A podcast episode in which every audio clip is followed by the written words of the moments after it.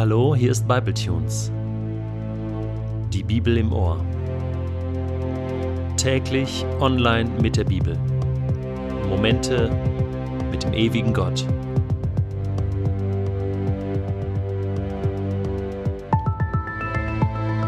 Der heutige Bibletune steht in Matthäus 5, die Verse 1 bis 12 und wird gelesen aus der neuen Genfer Übersetzung.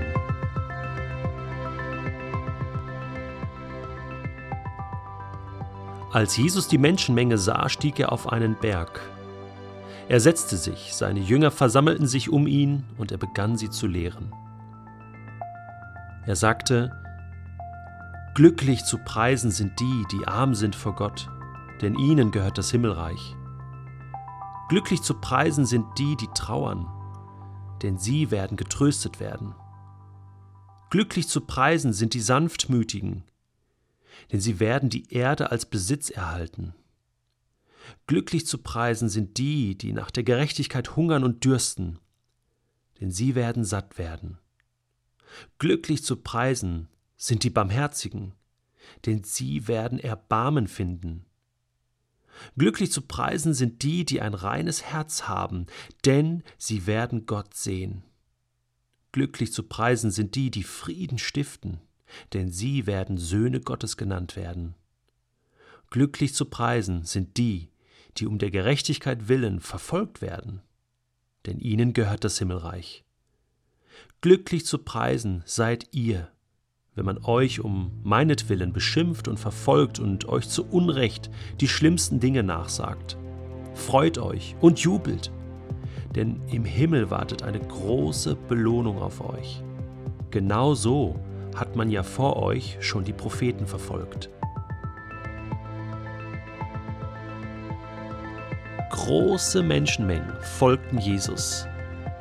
Aus Galiläa, aus dem Zehn-Städte-Gebiet, aus Jerusalem, aus den Gegenden jenseits des Jordans. Hunderte, ja vielleicht sogar Tausende von Menschen hatten Jesus erlebt, hatten ihn gehört, hatten eine Begegnung mit ihm und das hat sie nicht mehr losgelassen. Jesus war wie ein Magnet der Liebe, ein Liebesmagnet, der die Menschen anzog und die Menschen spürten, dieser Typ ist anders. Ich, ich muss an ihm dranbleiben. Ich muss, ich, ich möchte in seiner Nähe sein. Ich möchte mehr erfahren über ihn, über Gott, über das Leben auf dieser Erde und, und vielleicht auch das Leben nach dem Tod und so folgten ihm diese Menschenmengen und dann heißt es, und als Jesus diese Menschenmengen sah, da konnte er einfach nicht mehr anders. Er, er musste sie informieren über das, was so wichtig war. Wer ist Gott? Und wie funktioniert dieses Leben mit Gott jeden Tag? Und was wartet da in der Zukunft auf uns? Und was hat mein Leben hier mit dem Leben nach dem Tod zu tun?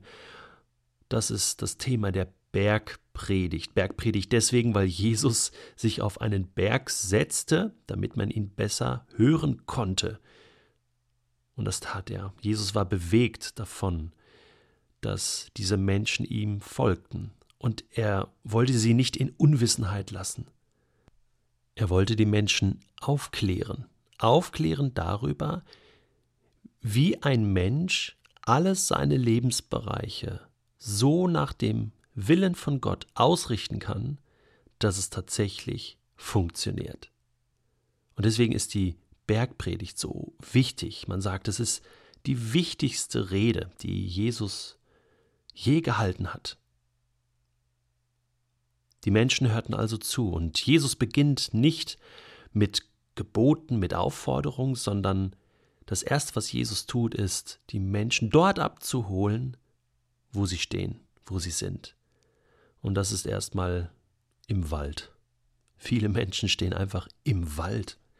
Sie wissen nicht, wer Gott ist. Sie wissen nicht, was das Himmelreich bedeutet. Sie wissen nicht, was es bedeuten kann, mit Gott zu leben. Und Jesus spricht hier eine Einladung aus und sagt, hey, sucht ihr Sucht ihr Glück? Sucht ihr Lebensglück? Sucht ihr Erfüllung? Sucht ihr ein, ein Leben, das Sinn macht? Dann lade ich euch ein zu diesem Leben und ich male euch dieses, dieses Glück mit Gott vor Augen. Und das tut er in diesen sogenannten Seligpreisungen.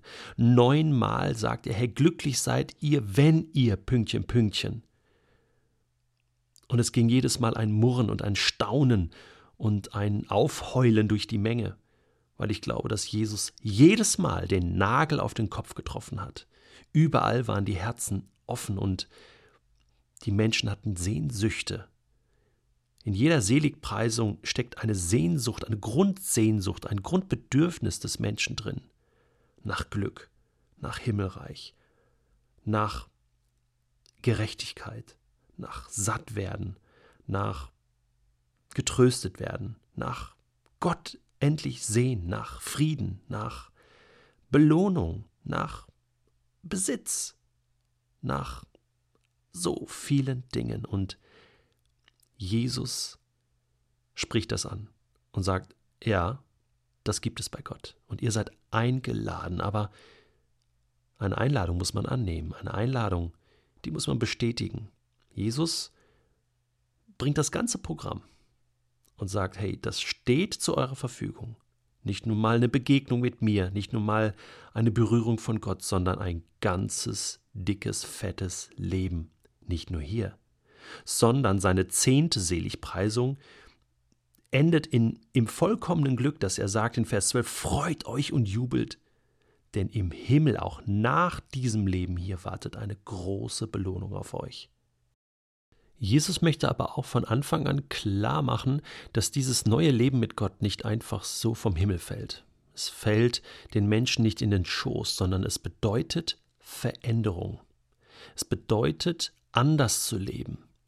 Aber er macht klar, dass es sich lohnt, dass es sich lohnt zu glauben, dass es sich lohnt zu lieben und dass es sich lohnt zu hoffen, dass es sich lohnt mit Gott zu leben und zu sterben. Wenn er sagt, glücklich zu preisen sind die, die arm sind vor Gott. Wer sind denn diese Armen? Sind es Menschen, die materielle Armut haben? Nein. Es sind die, die sich ganz elendig fühlen, wenn sie an Gott denken. Es sind die, die erkannt haben, ich kann vor Gott, so wie ich bin, nicht bestehen. Ich habe keine Chance. Gott ist so groß und ich bin so klein. Und wer sich so klein macht und dann zu Gott kommt, den hebt Gott auf, den hebt Gott hoch und sagt, hey, ich mach dich groß, ich mach dich stark.